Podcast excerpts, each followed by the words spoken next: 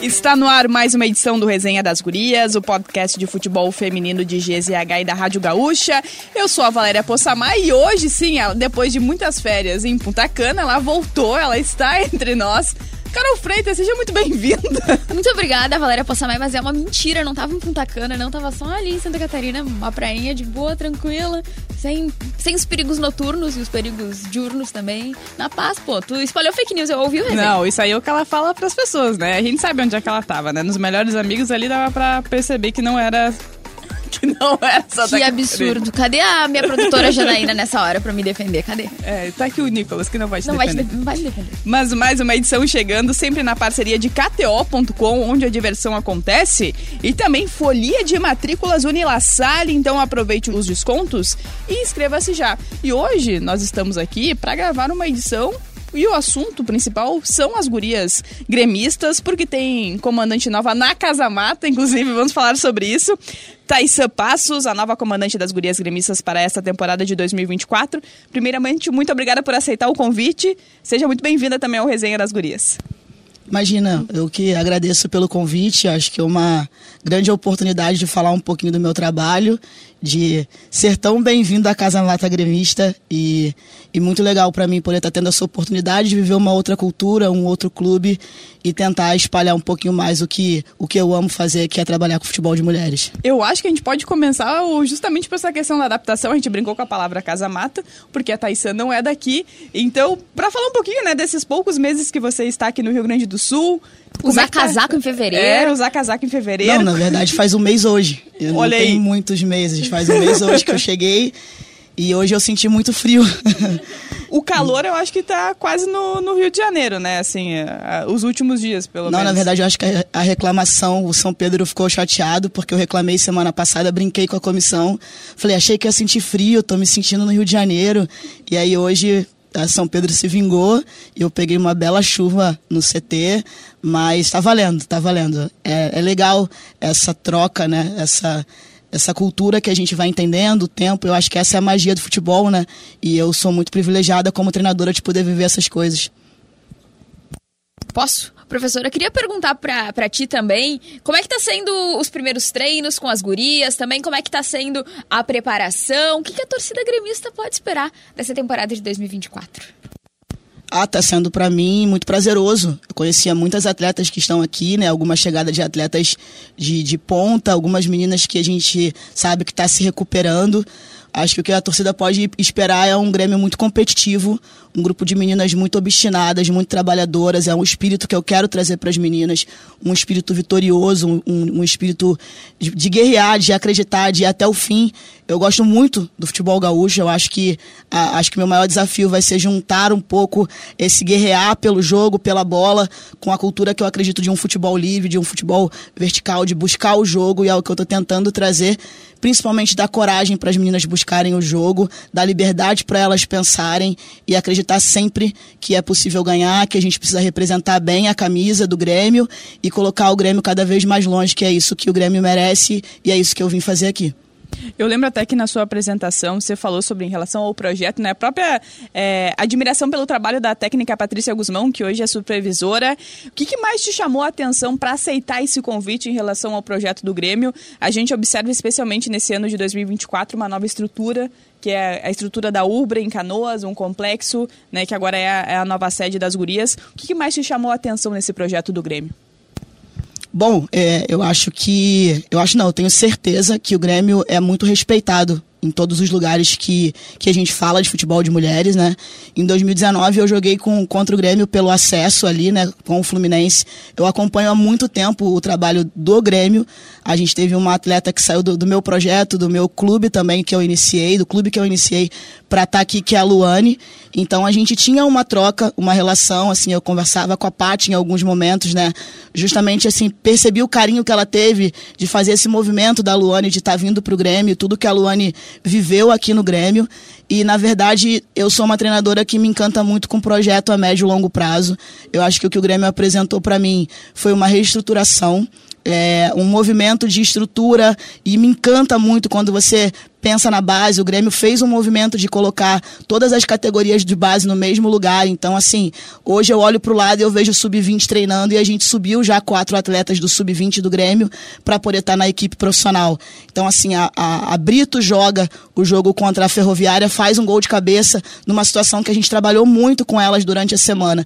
Então, essa integração, essa preocupação do Grêmio de estar tá conseguindo entender é, a oportunidade de ter uma categoria de base forte, é, a estruturação de entender que um departamento de futebol feminino ele precisa ser feito de comissão técnica, staff, diretoria e essa preocupação que o Grêmio teve no ano de 2024 me fez entender que era uma grande oportunidade para eu fazer um movimento que eu já queria há algum tempo. Então acho que foi uma junção disso tudo.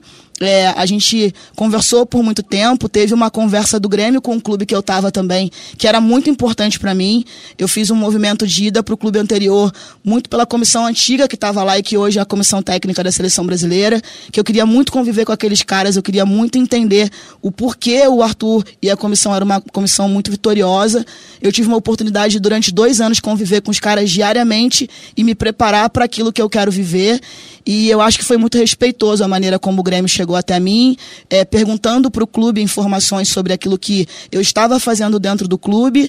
E acho que foi um movimento muito legal. O movimento do Grêmio de chegar e tentar entender o que eu sou como profissional. E o movimento do Corinthians de, de, de, de liberar e falar: eu acho que está na hora de você viver isso. Então foi uma junção de coisas, de um, pro, de um projeto muito, muito bem estruturado, assim, de um movimento interessante de fazer, porque eu acho que não, não dá mais para as equipes entregar a camisa e achar que as jogadoras têm que assoviar espacana, cruzar e cabecear. E o que o Grêmio mostrou para mim foi, ó, então, a gente quer fazer assim e a gente precisa de alguém que, que, que entenda que o movimento precisa fazer, ser esse.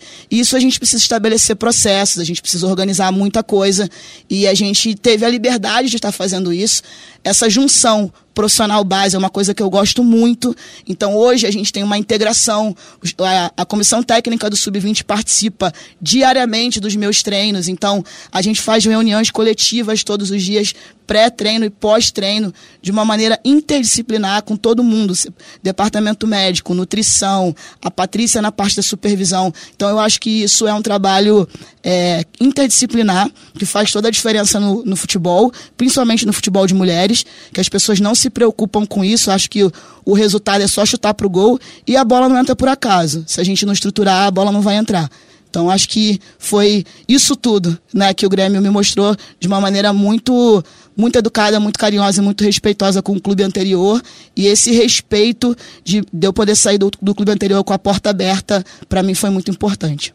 Thaís, eu queria te perguntar exatamente sobre essa tua experiência também de já ter trabalhado com as categorias de base. E é uma coisa também que a gente ouve do torcedor muito, né? De oportunizar as meninas aqui, né, no Grêmio. No ano passado a gente viu as gurias ganhando o Brasileirão Sub-17, conquistando a Ladies Cup Sub-20 também. Vimos algumas meninas ganhando oportunidade no profissional, né? A própria Gisele, que agora brilhou no último jogo das gurias gremistas. E eu queria te perguntar a respeito disso. Como que tu acha que a tua experiência também em trabalhar nessa formação pode agregar para lapidar umas meninas que a gente sabe que são ainda muito jovens, mas que já tem uma estrela ali, né? Que a gente vê jogando. A Gisele, por exemplo, é uma menina muito nova ainda pro sub-20, acho que ela tem 16 ou 17 anos. Ela tem 17, ela tem, ela é o último ano de sub-17. Ela tem 17 anos, tá jogando no sub-20 e sobra, né, jogando no sub-20, mas a gente sabe que ainda são meninas. Então eu queria te perguntar como que a tua experiência também pode ajudar na formação dessas meninas, que também, né, respinga uh, e, e colabora também pro grupo das gurias gremistas.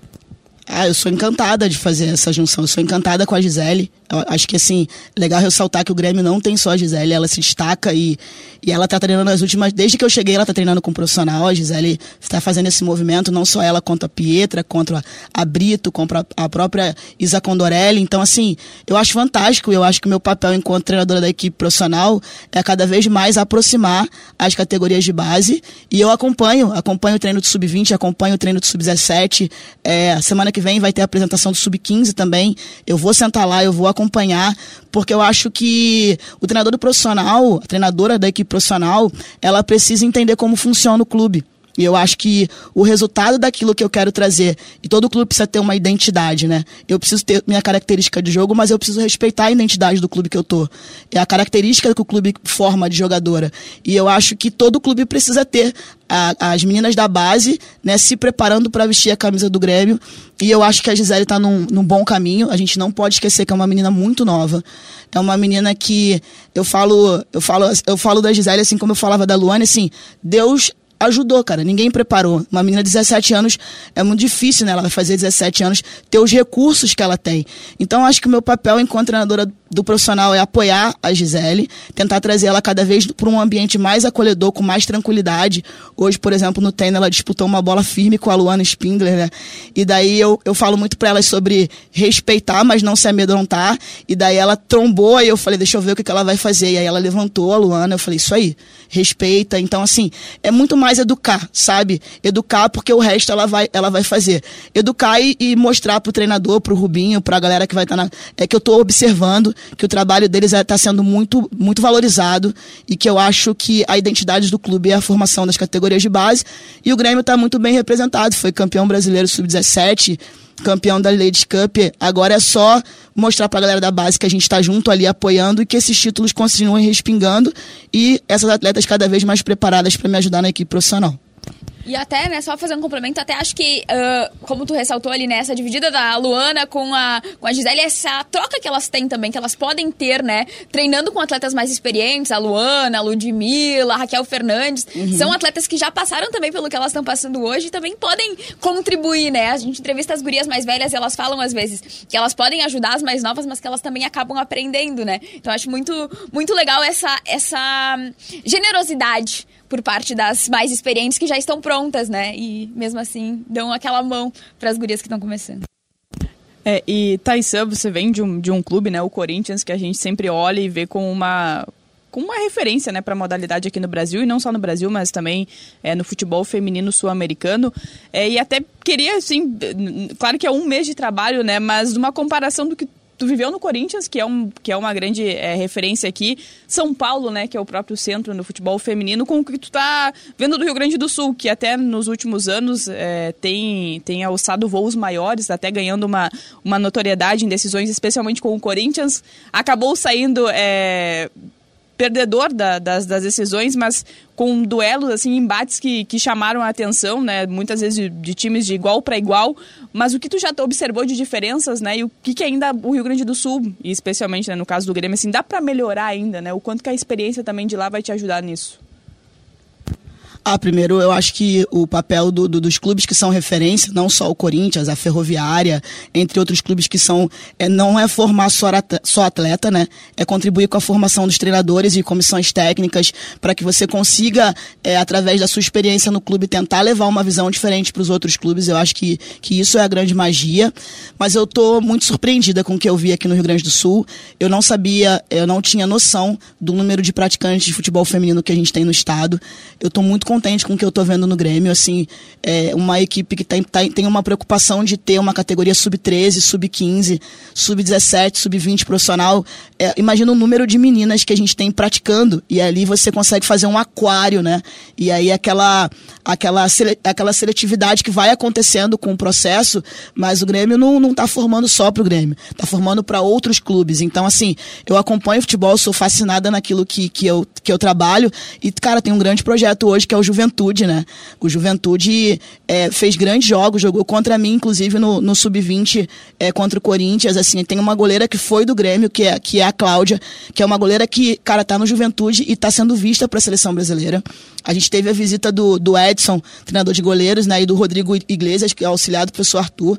A gente conversou muito sobre essa menina, da qualidade do potencial que ela tem. Então, assim, eu tô vendo muita coisa legal. Eu acho que é, é, precisa que as equipes consigam entender que o caminho é a profissionalização, e quando eu falo de profissionalismo, tem a ver com postura do que o clube quer entregar para poder cobrar. É, não, não dá para ter só um treinador, um auxiliar, e é muita coisa que envolve, é a parte alimentar, é a parte mental. A gente não consegue separar cabeça, troncos e membros, então, assim, precisa ter uma saúde emocional, precisa ter uma qualidade de sono para que você possa cobrar. Então, eu, eu acredito que esse movimento que eu acompanho do, do Grêmio do Inter, do Juventude. Já joguei alguns jogos contra o Brasil de Farroupilha, eu sei que existe uma organização ali. Então eu acho, cara, que o caminho começa da gestão. Porque os clubes não podem mais ver o futebol feminino como uma obrigação eu, eu costumo dizer, e, e, a crise do Corinthians falava muito isso: vamos pegar essa obrigação e virar uma oportunidade. Então, os clubes precisam ver que a gente é mercado, cara. A gente hoje é, precisa pensar que daqui no próximo ano, se eu não me engano, os clubes da Série B e C vão ser obrigados a ter futebol feminino e a gente não tem profissionais capacitados para o mercado de trabalho. Então, às vezes, as pessoas estão é, se preocupando em estar ali no, no futebol masculino, se degladiando, e o futebol feminino é um mar azul de oportunidades. Só que a gente precisa se preparar e entender que é a mesma modalidade com situações completamente diferentes. Então, assim, eu vejo hoje um, um potencial de crescimento muito grande no Estado principalmente pelas categorias de base, porque eu vejo um movimento legal. Eu fui conhecer o Sindicato dos Atletas, que tem um projeto muito legal, mandando meninas para fora do estado.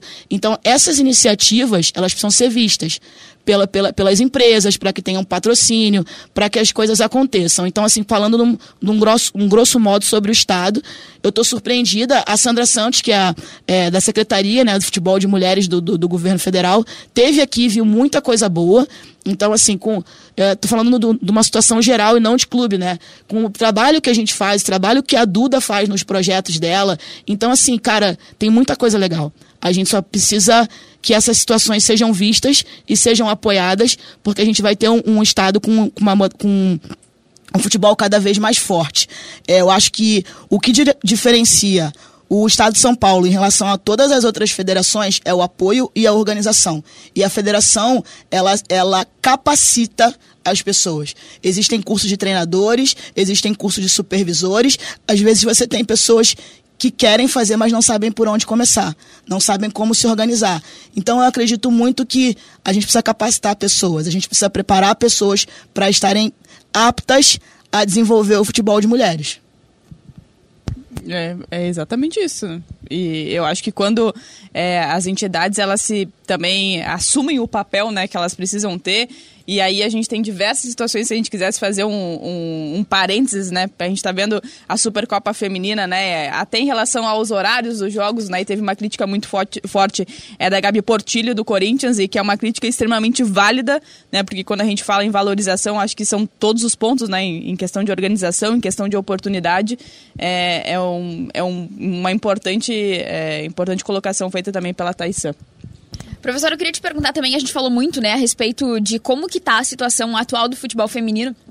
Mas o que, que tu achas, assim, que a gente já conseguiu evoluir, né, em relação ao que era o futebol feminino lá, quando houve a obrigatoriedade e os clubes tiveram que ter o futebol feminino e alguns foi meio que a goela abaixo, né? Que não aproveitaram a oportunidade, como a gente estava falando antes. Mas para hoje, que a gente vê assim, os clubes maiores de camisa até, inclusive, entendendo que o futebol feminino passou de uma obrigatoriedade para um, um, investimento no futuro, uma oportunidade mesmo, né?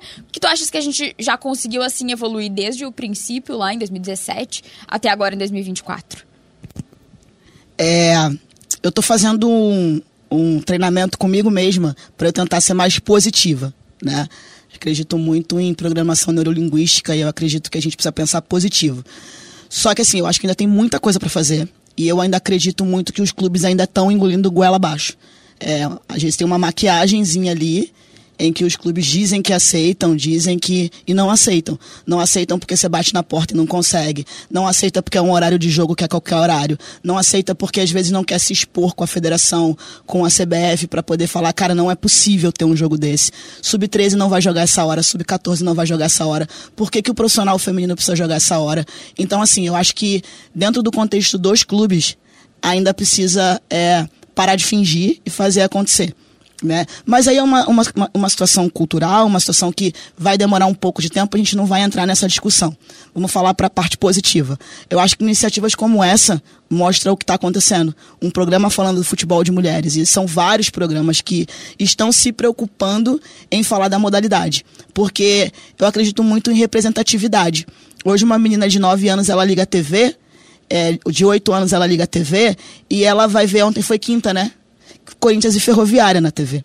Né? E aí no sábado ela viu o, o jogo do, do Flamengo. E aí ela viu o jogo do Corinthians no, no outro. E isso vai acontecendo. Hoje está acontecendo os jogos da Sub-20, né? E é, foi muito legal a gente ir pro jogo do, do Grêmio e ver as meninas vestidas de Grêmio. Então isso se chama representatividade. Você precisa se sentir pertencente. É você ligar a televisão e falar: Eu tenho muita vontade de jogar futebol. E hoje, cara, o pai tem orgulho de levar a menina de mão dada. Ela vai, ela vai pro, pro, pro futebol com a camisa da Marta. Ou mesmo assim, ela pode ir com a camisa do Cristiano Ronaldo. E não tem problema. Ninguém vai hostilizar aquela menina porque ela resolveu ir com a camisa do Cristiano Ronaldo. Então, o que eu acho que a maior mudança é uma, um início de quebra de paradigma de você ter a oportunidade de você ser o que você quiser. E, e, e, o que acontece com a nossa modalidade não é só futebol é na sociedade que a gente vive. A gente briga muito para ser aquilo que a gente quer ser. A gente não pode ser a melhor jornalista, a gente não pode ser a melhor fisioterapeuta. A gente sempre está tendo que provar, que provar, que provar. E isso cansa. Mas eu acho que o momento em que você tem alguém que te representa, o momento que você tem alguém que você fala assim, cara, ela chegou também, posso chegar. E eu falo isso muito pelo meu projeto. Lá no Daminhas a gente tem quase 70 meninas. E meu pai nunca me viu jogando. E o meu maior orgulho da minha vida é o meu projeto. Não pelas meninas que saíram, mas é ter um ambiente acolhedor em que as famílias, os pais, param o carro e faz churrasco enquanto a filha dele está jogando. É o pai que me manda a mensagem, parabéns por você ter ido pro Grêmio, e as minhas atletas lá do Daminhas é, falam, tia, agora eu vou ter que usar azul, né? E eu falo, isso aí, usa azul, mas você pode usar o que você quiser. Mas no dia do meu jogo você bota a minha camisa. Então eu acho que é isso, é você representar, é o pai ter orgulho de levar a menina, porque a minha geração foi, foi muito magoada. Você imagina a geração da Michael Jackson. Você imagina a geração da Leda Maria.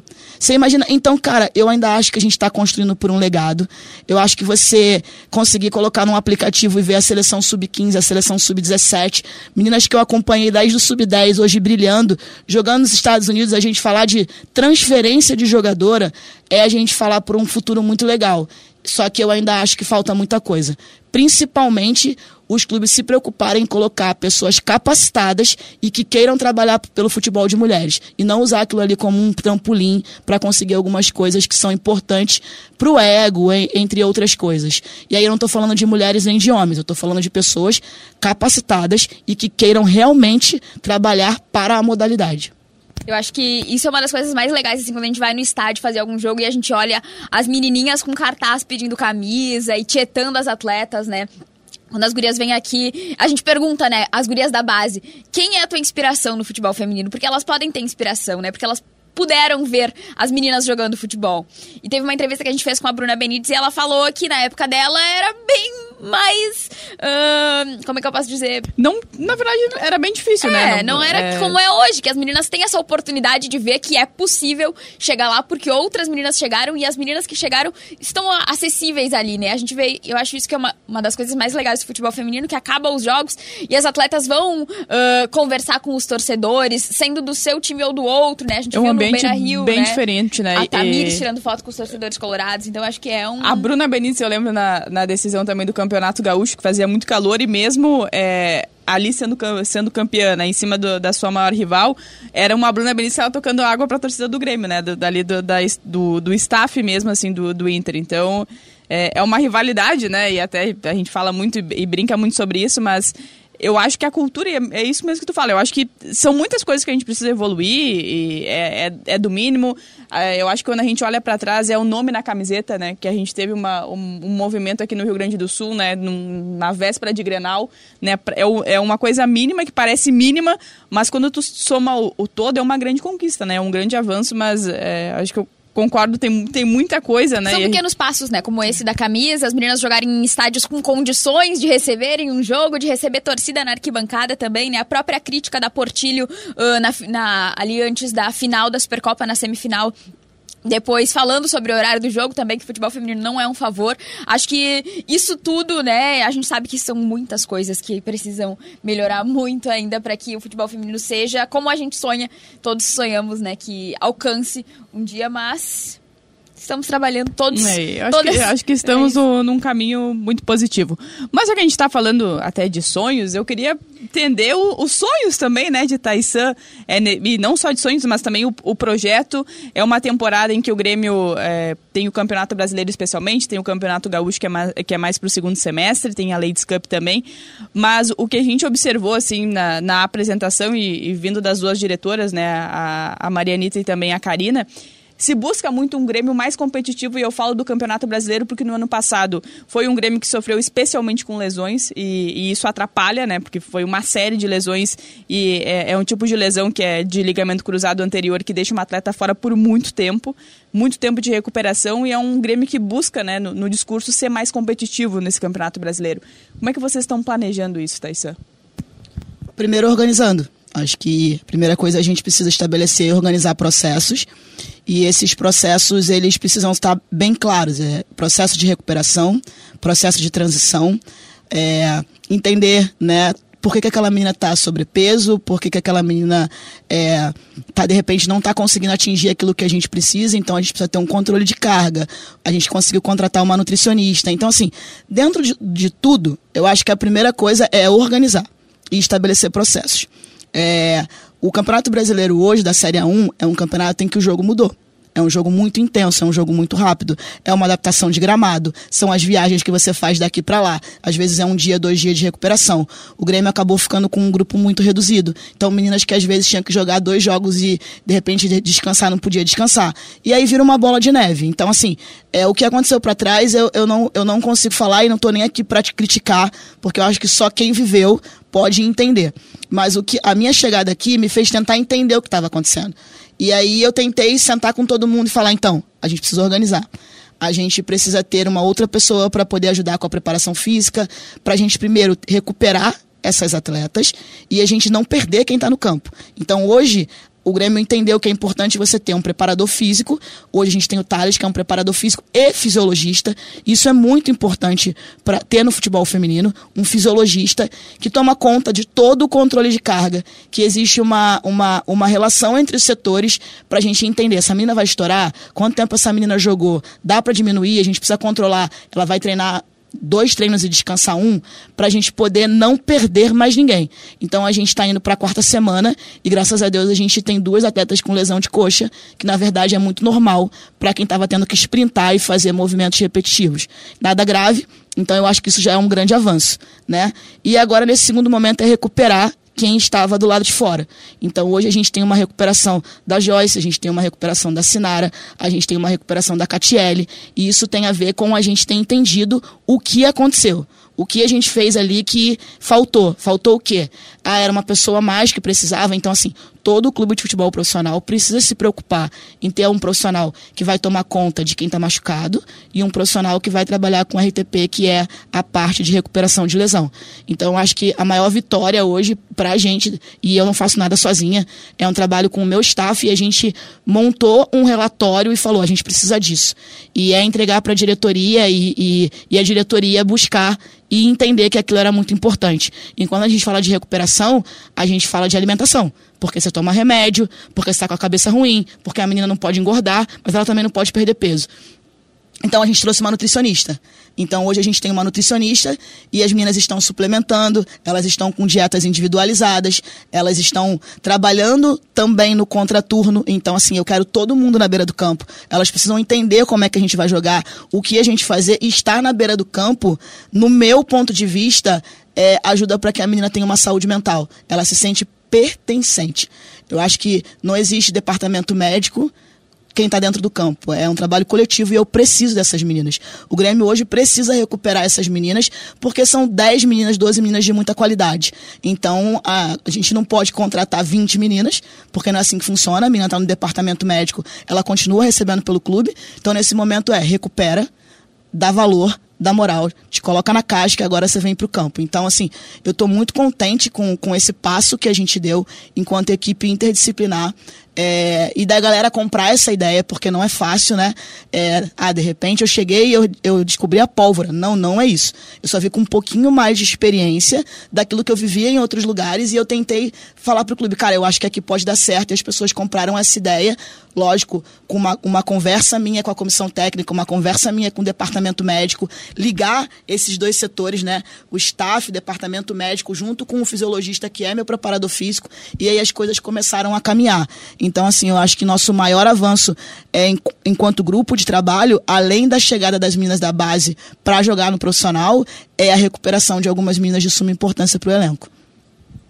A gente não pode deixar de perguntar, né? Já que a gente está falando de recuperação, de lesão, de uma atleta que está, né? A gente já viu que inclusive estava treinando, vimos alguns vídeos nas redes sociais, que é o show da torcida do Grêmio, né? Que é a goleira Lorena. Eu até recebi algumas, um, alguns questionamentos de outros torcedores de outros times, especialmente depois que a Lele acabou rompendo o LCA também, né? Especialmente por conta de Olimpíadas, enfim, porque a Lorena, quando estava, né, 100%, era goleira titular da seleção brasileira. Então eu queria te perguntar, Thaís, se o torcedor do Grêmio pode ter a expectativa de ver a Lorena começando o Brasileirão? O que, que tu pode nos falar a respeito dela? O torcedor do Grêmio pode esperar a Lorena preparada para os desafios. Eu acho que a maior preocupação nossa é a gente conseguir manter a Lorena calma e tranquila por tudo o que aconteceu. A ansiedade de saber que está chegando perto a Olimpíada. É, de, infelizmente, a gente sabe que é, foi o que a gente falou, ninguém controla, né? Quando ela se machucou, a ida da Luciana. Aí agora ela a, a Lele com o pé e aí a entrada dela e, e futebol é uma é uma, é uma matemática que não tem explicação, né? As coisas não casam, não, não, não, não é uma matemática exata, sabe? Uma ciência exata, desculpa a colocação. Então, assim, acho que o que a gente pode esperar é uma, uma conversa de que eu tive com a Lorena junto com a comissão técnica é, e com toda a diretoria de que o Grêmio vai fazer o possível para ela estar tá preparada para isso. Mas é, antes dela estar tá preparada para o Grêmio, ela precisa estar tá preparada para ela. Essa a atleta ela precisa tirar a responsabilidade do clube e entender a responsabilidade que eu digo de, de, de vencer, sabe? É, primeiro ela vence para ela. Primeiro ela ganha para ela. Primeiro ela precisa querer jogar para ela. Depois ela passa a querer jogar para as atletas e depois ela passa a querer jogar para o Grêmio. Então essa primeira melhora da Lorena é, é você conversar isso com ela e ela comprar a ideia. Então assim a gente conseguiu trazer a Lorena mesmo com transição. Eu pedi para que a comissão desse um jeito porque eu só reclamo e peço. Falei eu preciso da Lorena aqui, cara. Ela precisa estar na beira do campo, senta numa bolinha, faz pegada, mas ela precisa acreditar que está perto esse retorno dela, porque ela precisa se motivar, ela precisa se cuidar e a gente não sabe o que vai acontecer. E, e, e, assim, a gente realmente não sabe, a minha experiência me faz estar preparado o tempo todo, eu falo isso pro pessoal, né? O treinador precisa estar preocupado, muito preocupado, extremamente preocupado. E eu estava preocupada com essa situação da Lorena sem saber o que estava acontecendo com a Lelê. E a gente já trabalhava para que a Lorena aos poucos estivesse vindo. Cara, isso foi muito bom. Isso motivou ela. E para uma situação que seria em quatro semanas, em duas semanas e meia, a Lorena estava no campo. Então hoje a Lorena, ela, ela trabalha na transição, mas ela já faz trabalhos com o grupo. Então agora é questão de confiança, é questão e eu não vou jogar essa responsabilidade para cima dela. Ela já tem um peso de uma de uma uma vaga que ela busca para a Olimpíada. Então assim, o que o, o, o torcedor do Grêmio precisa é, torcer e acreditar é que a Lorena, o Grêmio vai entregar para a Lorena tudo aquilo que ele precisar entregar para que ela busque essa vaga. Acho que esse gancho da Lorena, ele, é, é, em relação à situação dela, é, essa situação, melhor dizendo, é dar o gancho para a gente falar de algo que a gente precisa falar mais, que é o aspecto mental no futebol, né? E isso não é só no feminino, é, é no masculino, é no esporte como um todo. É, e, e, até usando a tua experiência como atleta, né? Porque é uma lesão, e aí nesse, e tá se repetindo, né? Esse caso que aconteceu com a Lorena na Lele, e é justamente em treino, né? Não, não foi num jogo. É, como é que os clubes podem trabalhar nisso? E até vou aproveitar o gancho porque o Grêmio até divulgou também as atletas é, no consultório, né? Trabalhando também a saúde da mulher, que é uma coisa que é uma outra discussão que a gente precisa ter e que é fundamental no, fute, no, no futebol feminino, que interfere também até na, na, questão física. Como os clubes também podem se organizar nesse aspecto é, mental, que é, que é muito importante, mas também nessa questão da saúde da mulher né? Porque a gente ouviu diversos especialistas até quando teve essa sequência de lesões no Grêmio, porque o ciclo menstrual ele também pode estar é, aliado, né? Porque é uma condição da mulher. E, é, e como os clubes também podem se organizar, organizar nisso? Bom, a maioria dos clubes hoje, né, no masculino já tem o departamento de saúde e performance. né? E alguns clubes já estão fazendo esse movimento. É, o Grêmio hoje tem, tem o departamento masculino, né? E a gente está tentando, né? É, muito bem acolhidos, ter essa comunicação, né? É, como você falou, é uma situação que vai acontecer em, em vários esportes, no futebol vai acontecer mais ainda porque é genético, né? Tá na nossa estrutura, ninguém vai mudar, foi Deus que fez a gente assim para parir, enfim, entre outras coisas. Eu acho que os clubes precisam se preocupar em ter um, um departamento médico capacitado e preparado para trabalhar com mulher. Porque enquanto eu era atleta, ninguém queria saber se eu estava com cólica. Eu tinha que treinar. Primeira coisa que o treinador falava para mim era Miguel. E eu tenho um ovário policisto desde 11 anos de idade. Então, assim, eu sofri muito. E eu acho que quando. Eu acho que a gente tem que falar um pouco de acolhimento, das pessoas estarem preocupadas de entender que ali tem um ser humano. Eu falo muito para as meninas é que isso aqui, isso aqui é passageiro. É, né, é, a gente forma e trabalha pessoas e a gente precisa se preocupar com pessoas. Então, a gente precisa ter não só um departamento médico preocupado, entendendo de onde veio essa menina. Será que essa menina tem câncer de mama na família? Será que essa menina já foi ao ginecologista? Às vezes você vai. Acontecia muito isso comigo. Traz uma menina do Nordeste, um potencial gigante, mas a menina nunca teve base ela não fazia mais de duas refeições no dia. E aí a menina chega, lesiona. Ah, tá Miguel, veio lá do tal lugar. Caramba, a menina não se alimentava. A menina comia, sei lá, água com farinha e de repente chegou aqui, tá treinando todo dia, fazendo trabalho de academia. Então eu acho que assim, as pessoas precisam ser conhecedoras de onde ela tá pisando, entendendo que são realidades diferentes. E às vezes a pessoa vem achando que tudo é trabalho. Não, não é tudo é trabalho, entende? O garoto com 5, 6 anos está fazendo, tem fisioterapia, tem não sei o quê a menina hoje, quando chega no clube com 13 anos, a gente vibra, né? Então a gente precisa ter profissionais capacitados para isso.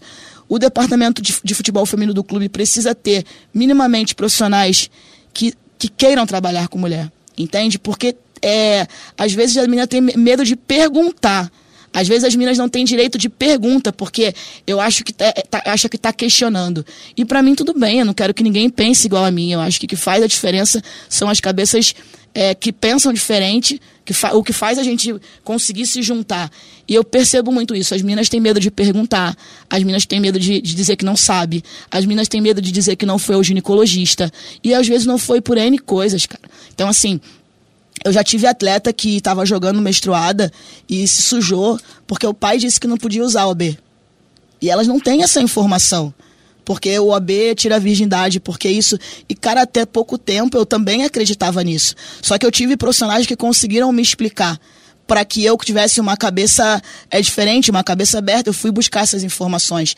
Só que a gente trabalha com um esporte que é o único esporte que rico e pobre joga e disputa a mesma coisa preto, azul, amarelo, gordinho, bonitinho, homens, mulheres. Então, assim, a gente vai ter as diferenças sociais, a gente vai ter a diferença de pessoas, a gente vai ter as diferenças culturais e a gente precisa ter profissionais que estejam minimamente abertos de saber trabalhar com essas diferenças. Então, assim, eu acho que a, a, coisa mais importante é você saber se essas pessoas estão dispostas a entender que você está trabalhando com o corpo feminino é, e que essa menina vai ter cólica, essa menina vai sentir dor no seio, que às vezes a menina tem cólica e vomita e vai passar mal, que às vezes a menina não consegue se alimentar porque está com dor de cabeça. Então, assim, é, isso que às vezes acontece no masculino também, mas é homem, você tem que engolir, engole o choro, você não pode fazer, e a gente está acabando com muita gente aí, muitos meninos parando de jogar bola com 14, 15 anos porque não aguenta mais, entende? Então, eu acho que é isso, assim, não só. É, o clube pegar e vou pegar essa pessoa aqui que tá jogada ali e vai lá pro feminino e aí as meninas se machucam e a culpa sempre é das meninas e não é porque o clube não entregou, a, perdeu porque as meninas não chutaram a bola no gol. Tá, mas você treina quantas vezes na semana? Você tá suplementando a menina, ela tá fazendo academia e aí a culpa é dela que a bola não entrou. Então assim, eu acho que é todo um processo e principalmente as pessoas conseguirem é, senta, conversa e explica. Cara, então, quebra esse paradigma e, e, Porque, assim, às vezes eu chego nos lugares e... Ah, porque a mulher machuca o joelho porque a bacia é isso. Porque você fala, nossa, cara, é quase uma deficiente, né? Porque é só coisa ruim. Ou será que a gente precisa se adaptar para as outras coisas acontecerem e a gente conseguir... Nada garante que as meninas não vai machucar. Mas, minimamente, se você for organizado, estabelecer processos, você consegue controlar para que algumas coisas não aconteçam. Eu tenho certeza, sem dúvidas, que a Lelê machucou no dia anterior e, de repente, era um treino de bola parada. E ela saiu sem contato nenhum e pisa no chão e tô, tô jogando por cima, tá? Com o que já aconteceu comigo em vários momentos. E, e eu, a gente não tem dúvida da, da, da, capacidade e da estrutura de departamento médico que o Corinthians tem, entende? Só o que a gente precisa fazer é minimizar, é tentar diminuir para que esses riscos aconteçam. É, e até, acho que seguindo assim nesse papo, né? É, e, e, é muito bom te ouvir, Thaisa, sobre isso, porque mostra conhecimento de, não só de enquanto profissional, mas também de atleta, né? De quem já esteve lá do outro lado. É, e, e, até na, nessa sequência, assim, para a gente falar um pouco mais também sobre esse grupo do Grêmio, essas atletas que estão retornando, são nove reforços também para a temporada, né? E algumas que vêm de fora do Brasil. A gente fala muito né, sobre essa questão da adaptação, tem muitas que estão encontrando no Brasil essa oportunidade para ser um futebol mais competitivo. Como é que está sendo também a chegada dessas novas atletas? E, e como a gente sempre gosta de perguntar, né? O grupo está fechado? Pode pintar mais alguém? Como é que tá? Como é que tu tá avaliando também o teu grupo? Claro, é um mês de trabalho apenas, né? Eu acho que é sempre importante contextualizar, mas o que, que tu já Vai chegar alguém no aeroporto nos próximos é. dias, a gente tem que se organizar. A, a, a assessora já, já não, brincadeira, a gente combinou que ia dar esse susto em vocês. Não. Ah, sempre tem oportunidade de chegar, né? As meninas acabam recebendo proposta também para outros lugares e, e, e, a gente sempre acaba avaliando. Então, eu, eu tô contente, assim, com o que eu vi, com o que eu acompanhei. É, a gente tá, elas estão sofrendo um pouquinho, né? Uma adaptação de trabalho mas é, são meninas muito determinadas, muito conscientes, querendo muito fazer diferente. E elas falam isso, né? É, palavra delas muito de a gente precisa fazer diferente, a gente precisa fazer diferente. E eu falo muito para elas, a gente, a gente precisa fazer diferente, então a gente precisa ter atitude diferente. Não só as atletas, mas a comissão, a diretoria, o clube, para que as coisas façam sejam de maneira diferente. Então, assim, a gente não, não vou ficar falando assim cada uma delas, né? Porque é, são muitas, eu não vou lembrar, mas assim, eu acho que a chegada de algumas atletas com a junção de que algumas, de algumas que a gente já tem, tá fazendo uma coisa muito legal, assim. Então a chegada da Tayla, né? Chegada da Rita Bove, com a junção a Ludmilla, né? A Daya é uma jogadora fantástica, uma, uma venezuelana assim fantástica. Eu já acompanhava ela em alguns lugares ali, jogando pelo Atlético Mineiro. E essas meninas, né, trazendo a, volta da Kate, a, um retorno, uma, um querer da Rafa Leves de. Eu falei muito para ela isso. Eu falei, você é o meu grande desafio no Grêmio, assim. Você, essa menina é uma menina que ela merece muito, muito cuidado com ela, muito acolhimento. Ela é uma menina diferente e eu quero muito contribuir para potencializar o que a Rafa Leves pode, pode entregar. Né? Então, assim, o retorno da Lorena tem uma. Eu gosto, assim, tem que ter competitividade. Então é muito legal você ter a Lorena, você ter a, a Vivi muito empolgada. Então, assim, uma competitividade com muito respeito. A gente trouxe uma boa goleira do Fluminense também, que é a Sol. A, a subida ali de vez em quando, né? Da, da, da Isa Condorelli, que é a goleira titular do Sub-20, e da Ara, que é a goleira titular da seleção paraguaia. Então, essa junção tá, tá fazendo uma salada muito legal e, e é muito legal ver as meninas é, felizes, treinando um ambiente bom, um ambiente leve, um ambiente que eu, que, eu gosto muito, assim. Eu acho que quando você vai treinar e você quer ficar mais um pouco, que você quer tomar um café, que você quer perguntar alguma coisa para sua treinadora, e isso é um ambiente que você se sente bem, que você se sente respeitado, que você se sente pertencente pertencer é uma coisa que é muito importante para mim. Desde a, do nosso roupeiro lá do Cebola até a, a Morgana, que está com a gente todo dia, ela precisa querer estar no Grêmio, ela precisa querer acompanhar o nosso trabalho, e é esse espírito que eu estou tentando, e as meninas estão comprando muito essa ideia. Então, os reforços foram fantásticos, mas eu acho que a manutenção de algumas atletas também, como, como a Raquel, é, é, a própria Mônica, né, que, é a, que foi agora para a seleção da Colômbia, é, e a gente pô, torcer para que ela vá para a Olimpíada, para que as coisas aconteçam. Então, eu acho que é isso, é montar um elenco bom, um elenco competitivo. A gente tem algumas coisas para ajustar, mas eu acho que a gente está no, tá no início e é um processo de um projeto a médio e longo prazo. Bom, né? Acho que agora o torcedor do Grêmio tá tá satisfeito, tu nos deu um drible, né, professor, ali na se é pra gente ir pro aeroporto nos próximos dias ou não. Mas eu acho que sanou as nossas as nossas questões, né, Valéria Possamay, a respeito desse novo trabalho nas gurias gremistas, dessa nova temporada também. Acho que ficou uma expectativa por parte do torcedor por conta do último ano não ter saído assim como sonhavam, né, sem sem classificação no Brasileirão e também com a perda do título para o Inter no profissional, porque na base foram, como a gente falou, né, o título do Brasileirão Sub-17, o título da Leeds Cup Sub-20 também. Mas a gente tem uma uma questãozinha aquela, né? É, mas antes de tu fazer Ah, aquela, fazer eu quero uma? fazer uma porque a Thaísa trabalhou diretamente com o Arthur Elias, né, que agora é o comandante da seleção brasileira feminina principal. É, o Arthur, a gente sempre, antes mesmo dele assumir, a gente colocava Ele isso, veio aqui, né? A gente Quando ele falou veio isso pra aqui, ele.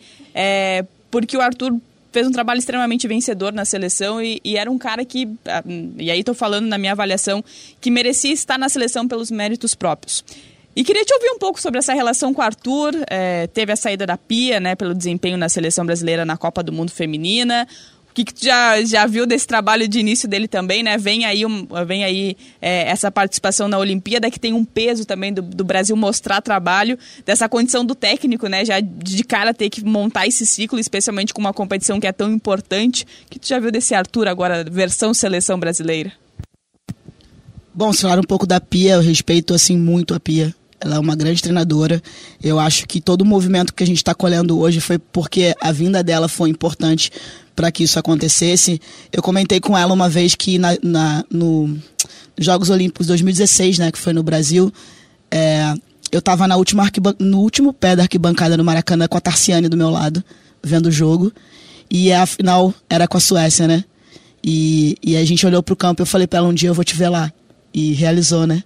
E depois de um tempo a Pia foi conhecer meu trabalho no Fluminense e, daí pra lá são histórias. Então, assim, máximo respeito à Pia. Eu acho que o movimento que foi feito no futebol feminino tem muito a ver com ela, porque às vezes a gente respeita o técnico do outro, sempre é o outro que é melhor que o Brasil. A gente tira essa responsabilidade de talvez os resultados não aconteçam porque a gente não conseguiu estruturar. A gente só lembra de seleção brasileira feminina de quatro em quatro anos, né? Quando tem Olimpíada e quando tem Mundial. E, e isso eu acho que eu preciso dizer. A gente fica muito feliz, né? Só que daqui a pouco todo mundo esquece o futebol feminino. Na verdade, de dois anos pra cá melhorou, mas é o que acontecia por muito tempo. Então, assim, a gente quer título, mas a gente não dá condição. Então, eu acho que a vinda da Pia foi um movimento em que as pessoas tentaram trazer a Pia para organizar e ela tentou fazer isso tudo com muita maestria, mas é diferente, é uma cultura diferente. Então, assim, muito respeito a tudo que ela fez e eu desejo muito sucesso para ela agora na seleção da Suíça, porque ela merece. Em relação ao professor Arthur, é, existia um convite para que eu tivesse ali com ele no sub-20 do Corinthians e coordenasse a base. E esse convite veio dele e foi muito importante para mim, porque ele é uma grande referência para mim, porque o Arthur tem uma, eu tenho uma história muito parecida com ele. Ele começou no Centro Olímpico, praticamente de graça, dividindo o salário dele com uma geração de treinadores que hoje está colhendo, né? Então assim, trabalhou com aquela a geração Jonas, Lucas Piscinato, e o legado foi ficando e hoje ele está na seleção e esses caras disputando a final da Supercopa. Então, assim, é, a gente tinha muita coisa em comum, né? É, eu comecei o, Daminhas, né, que acabou gerando grandes treinadores, grandes profissionais. Então a gente tem o Erisvan, que é treinador de goleiro do Santos, que vai para Libertadores, que foi voluntário no meu projeto. A Raíssa, que subiu para preparação física do Corinthians, que saiu do meu projeto. Outros profissionais que saíram também e foi com muito amor. Né? Então a gente tem uma história muito parecida. O Arthur tem muito amor por tudo que ele faz e muito respeito pelas mulheres. É isso que faz ele uma pessoa diferente dentro da modalidade. É, o Arthur merece tudo que ele está vivendo. Ele é extremamente obstinado. E, e, e, é uma coisa que, que quem vai trabalhar naquele ambiente quer muito trabalhar, quer muito vencer. E muito porque a liderança dele faz com que isso aconteça. E, e, ele faz com que as pessoas comprem essa ideia.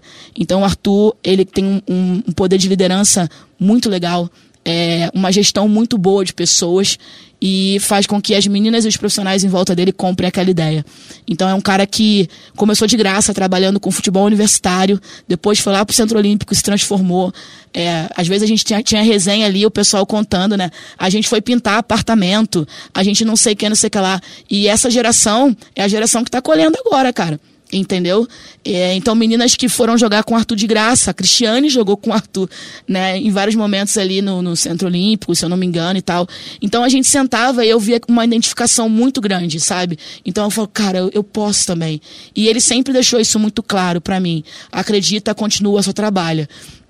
Então eu acho que foram dois anos de muita importância, em que muita gente acha que eu fiz o um movimento errado de não ter ido para uma outra equipe profissional e aceitar ter ido para o Corinthians, mas eu não acho que foi. Eu não tenho dúvidas de que foi e eu, eu de que não foi e eu me sinto uma privilegiada de ter podido acompanhar os dois, os dois últimos anos da história do Arthur Elias no Corinthians. Não só dele, mas da comissão técnica dele, que são pessoas assim extremamente capacitadas para ocupar o cargo que eles ocupam e eles já estão fazendo a diferença.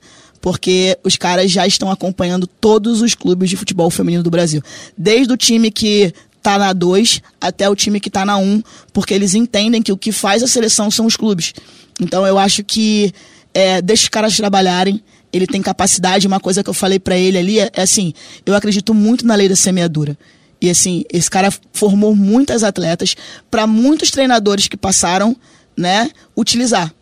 Então, assim, a maioria das atletas hoje que são é, da seleção brasileira e grandes atletas fora do país, elas passaram pela, pelas mãos do Arthur e da comissão. Então, não seria justo que depois de toda a colheita, né, de toda a semeadura, ele não tivesse a oportunidade de colher. Então, assim, ele merece ele merece é, tudo que ele está vivendo, a comissão dele merece.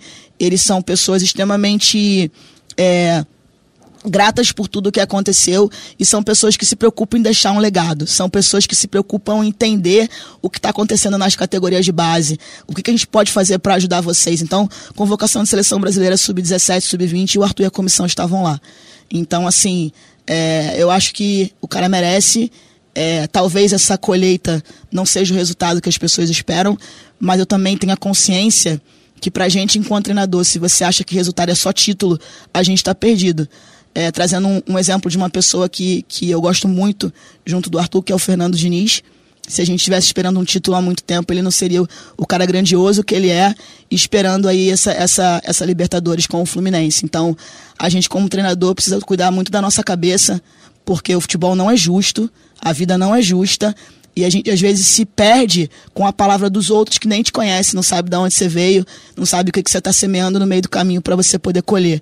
Então, assim como eu não estou aqui à toa, eu mereço estar aqui, eu trabalhei muito para estar aqui, o Arthur também merece. É, é exatamente isso. E somos. Eu sou particularmente muito fã também do, do Fernando muito, Diniz. E do Arthur também, e né? do Arthur também. Acho que a gente já entrevistou várias pessoas e falamos sobre o Arthur e sempre os, os feedbacks são sempre muito positivos, né? A gente já entrevistou o Jonas, já entrevistamos o Piscinato, já entrevistamos várias atletas que trabalharam com o Arthur e é sempre. É isso, né, que é enfatizado de que, além de ser um grande técnico, ele também é uma grande pessoa, e aí a soma disso tudo torna ele um rei, né? Como a torcida do Corinthians chama. É, porque é realmente é esse cara que gosta de trabalhar com futebol feminino, né? É, claro que diversos profissionais, e você também, Thaisa, mas eu acho que o Arthur provou, né, com, com, não só com o trabalho vitorioso, mas é, esse tratamento com as atletas, né, esse respeito. Então, acho que o Arthur também mudou um pouco essa, essa concepção em relação ao profissional mesmo, não em, em relação a, a, a outro, outros profissionais também do, do futebol feminino, que é você estar ali porque você quer estar ali. Então, acho que é exatamente isso, assim, o que tu colocou em relação que muitas vezes os clubes colocam qualquer profissional lá para dizer, ó, oh, temos alguém no futebol feminino, eu acho que é, é um pensamento, é um, é, um, é um modelo que precisa mudar e mudar e muito, né? Já, já está na hora. Mas, já falando em hora, né? Já, o, o, pedido de entrevista que ele é 15 minutos, ele, ele 15, 20, ele Falou vai. 15 minutos pra Morgana Basdaí, tu mentiu muito, Não, né? a Morgana nem fala mais o tempo, né? Porque... Não, pior é que a Morgana também nem me falou que era isso, Não. entendeu? Uns 10 minutinhos, você, é. depois de dar treino, tá molhada. Porque é, é, claro que, como, como profissional do Grêmio, mas é muito importante ouvir também, né? Por toda essa experiência, não só como, como é, treinadora, mas também como atleta, e eu acho que isso contribui muito, né, para essa resenha. E para a gente fechar o, o nosso bate-papo, e te agradecendo muito, Thaisa, a gente tem uma. São duas perguntas, na verdade, né? Em relação ao vestiário, que a gente brinca muito sobre o resenha, né? Tá um mês, mas já deve conhecer, assim, aquela atleta que é a mais resenha do vestiário do Grêmio. E queria te perguntar também quem era a Taissan no vestiário também, quando era atleta, se era que levava... É, é o tempo da caixinha, né? Mas aquela que brincava, que é, é um... É um a gente tá no, no momento, né, que as atletas... Oh, mas existia, existia o rádio antes da caixinha. Não, existia o rádio também, mas essa questão da dancinha, né, do TikTok, das redes sociais, assim, como era a Taissan e quem já se destacou, assim, que tu olhou do vestiário do Grêmio?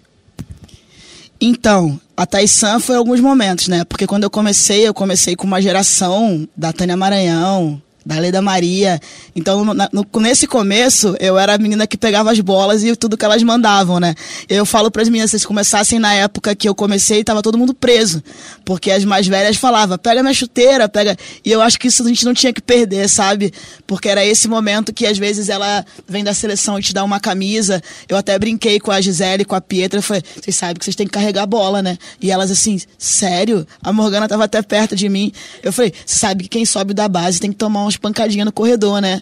Então, assim, a gente brinca e tenta trazer esse ambiente legal para as meninas, porque agora a gente sabe sobre algumas coisas, mas tem algumas coisas no futebol que a gente não pode perder, né? Essa resenha, essa coisa ali, porque senão fica tudo muito chato e às vezes você não pode brincar com a menina porque, meu Deus, como as pessoas vão entender. Então, assim, eu não, não gostaria que isso acontecesse ali no Grêmio. Então, a gente tenta com muito respeito falar para elas, ó, oh, as mais velhas vão te pegar, né? Então, assim, no outro momento eu, eu sempre fui aquela menina do, do sambinha, assim, sou do Rio de Janeiro, né? Meu pai fazia samba, então a gente batucava ali na, na lata, alguma coisa assim. Mas é, no, no, no, fim de carreira ele já foi mais uma concentração, né?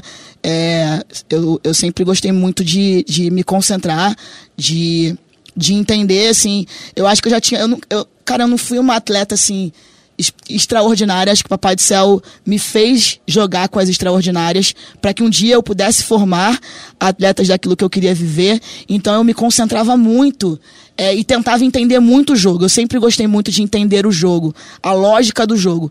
Então eu, eu tentava ajudar muito as meninas, a jogada que a gente trabalhou e tal. Então eu me mantinha muito, mantinha muito concentrada, eu acho que chata já. Eu ouvi até o Bernardinho falando isso, que quando a gente já tem cabeça de treinador, a gente tem que parar logo.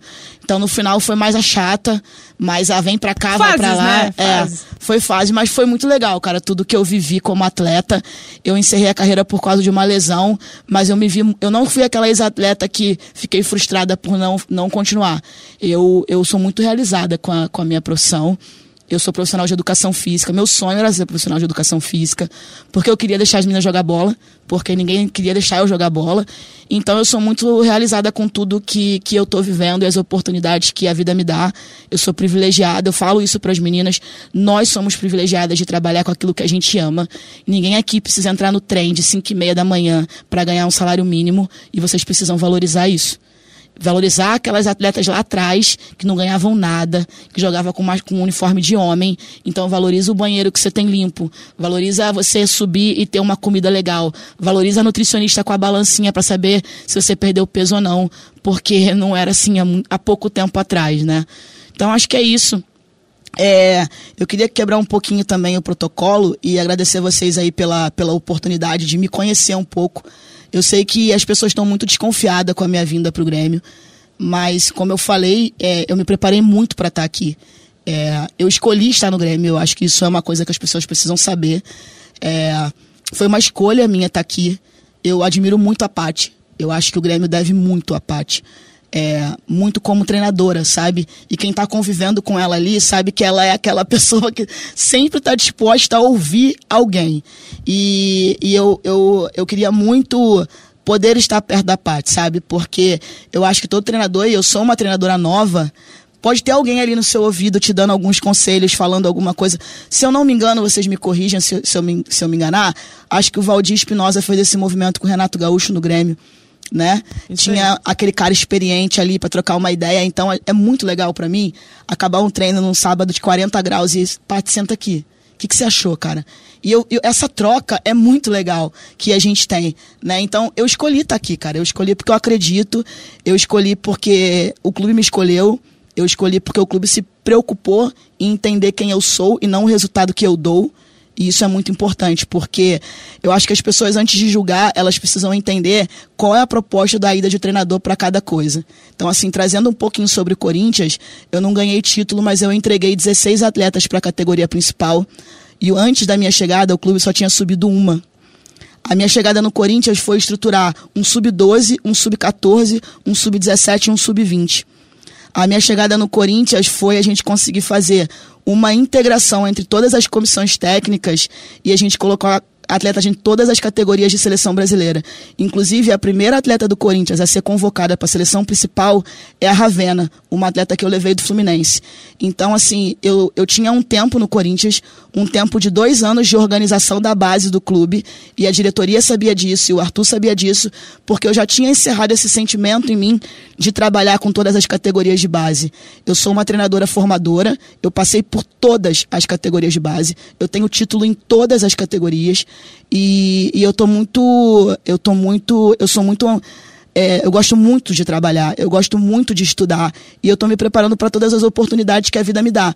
Então, assim, eu acho que tem muitos profissionais que estão esperando essas oportunidades e às vezes o, o clube está tá levando para dentro do clube pessoas que não respeitam, profissionais que estão ali só para esculachar as meninas, gente que pula de paraquedas, vem para o feminino, ganha um pouquinho, aparece o masculino e vai embora e a modalidade fica carente de bons profissionais. Eu acho que as pessoas poderiam abrir um pouquinho mais a mente, porque eu vejo uma geração muito boa de profissionais vindo aí que talvez as pessoas não conheçam, porque para conhecer precisa dar oportunidade. Então, só queria agradecer vocês pelo convite, pela oportunidade de me ouvir um pouquinho é, antes de falar que eu sou isso, que eu sou aquilo, que eu vim da base, que eu vim do Fluminense, que porque eu acho que se conversar um pouquinho com os clubes que eu passei, foram clubes que eu deixei as portas abertas e o resultado foi para que as pessoas escolhessem lá na frente.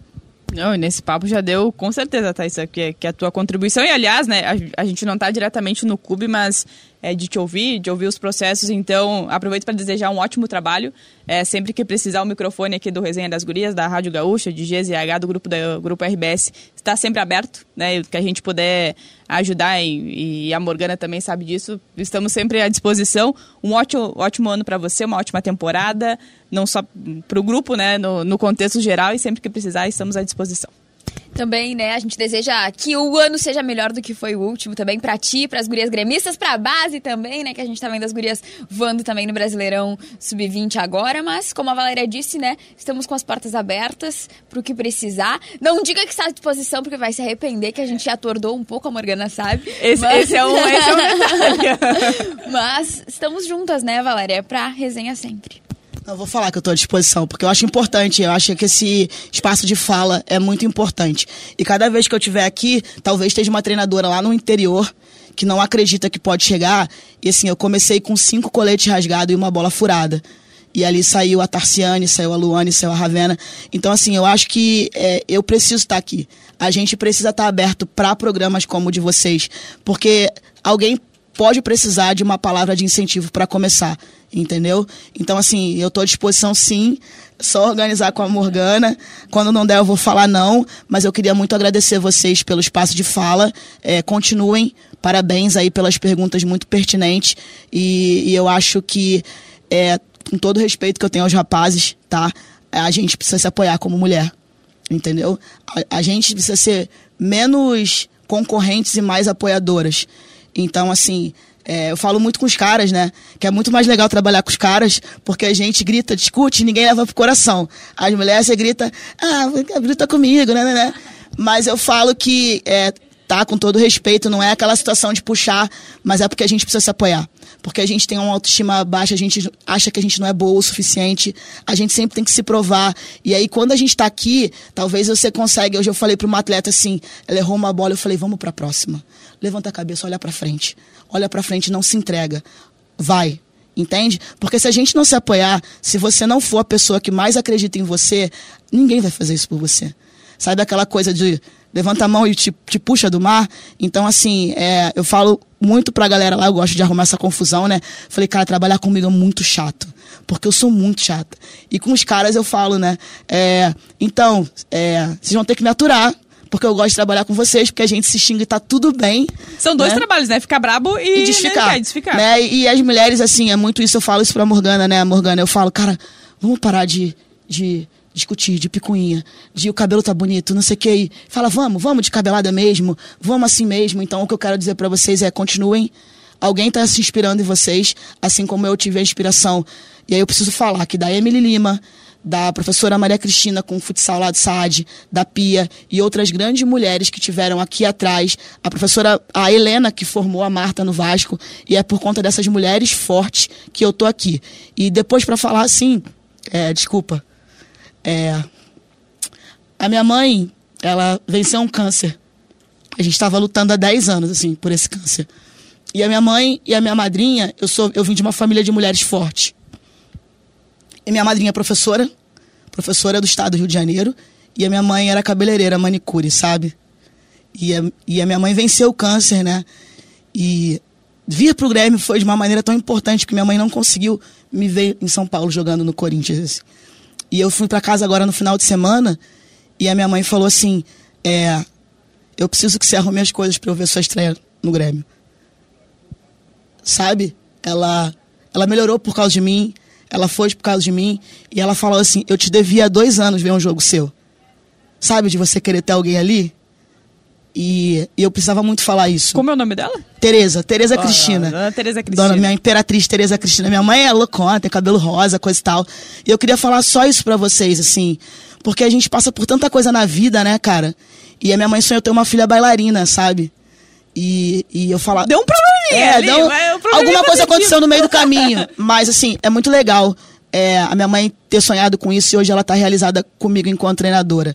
Eu só queria falar sobre isso porque eu vim de uma família que eu não tive a criação do meu pai e, e a gente sabe que é isso que acontece na maioria das, das famílias, mas a gente precisa ser forte.